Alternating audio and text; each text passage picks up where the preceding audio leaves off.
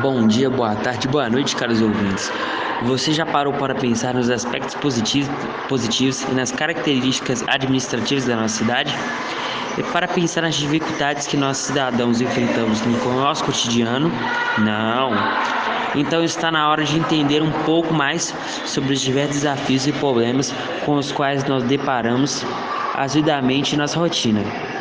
Fique ligado, pois começa agora a edição Fala BH, na qual iremos debater em torno dos problemas urbanos da nossa cidade e possíveis soluções para tais. Falar de BH é pensar em suas várias belezas, nas riquezas naturais, sociais, culturais e artísticas. Entretanto, nem tudo são flores. Apesar dos aspectos positivos, há alguns problemas urbanos que não podemos deixar de falar pois mais do que imaginamos, eles estão entrelaçados em nossas vidas. Primeiramente, é válido pensar no fluxo de pessoas no interior da cidade e nos recursos para que ele ocorra de forma estável. Quem nunca se atrasou por pegar algum trânsito, daquelas de ficar mais um tempo na estrada do que o planejado? Essa situação reflete certa ineficiência na organização do tráfego nos meios de locomoção se torna exaustivo, e intenso, além de ineficazes mecânicos de deslocamento de pedestres e ciclistas. Entrelado a esse problema, podemos falar também da insuficiência da precariedade do transporte público, como ônibus e o metrô.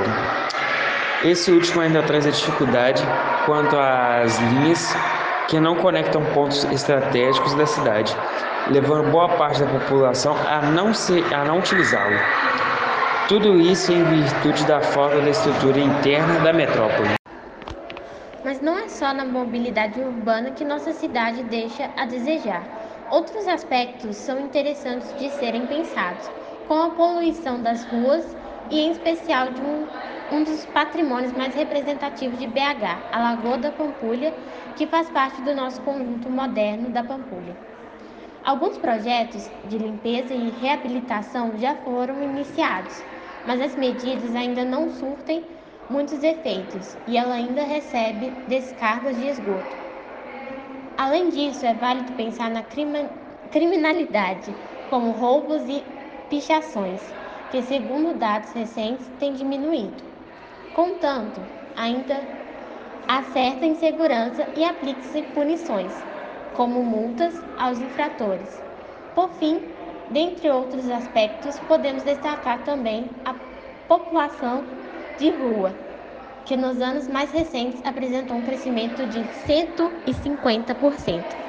Quantos desafios, não é mesmo? Sabemos que há muitos aspectos que precisam de melhoras em nossa cidade, mas não é impossível concretizar mudanças.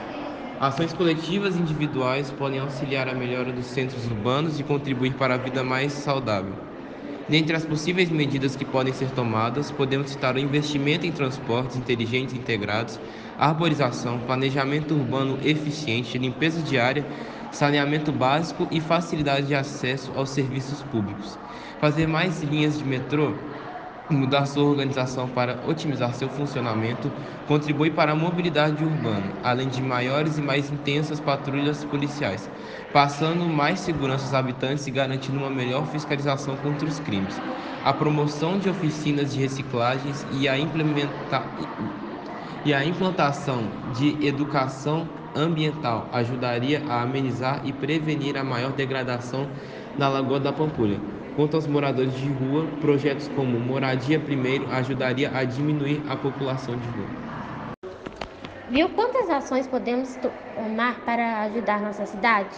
Com toda essa discussão sobre nossa amada BH, esperamos que você compreenda um pouco melhor nossa discussão urbana e que busque individualmente e coletivamente o melhor para todos, tornando nossos horizontes ainda mais belos. Termina aqui outro episódio do nosso podcast Fala BH. Esperamos que vocês tenham gostado e reflita sobre o que foi debatido nessa resenha. Nos encontramos em um próximo podcast. Fiquem ligados até a próxima.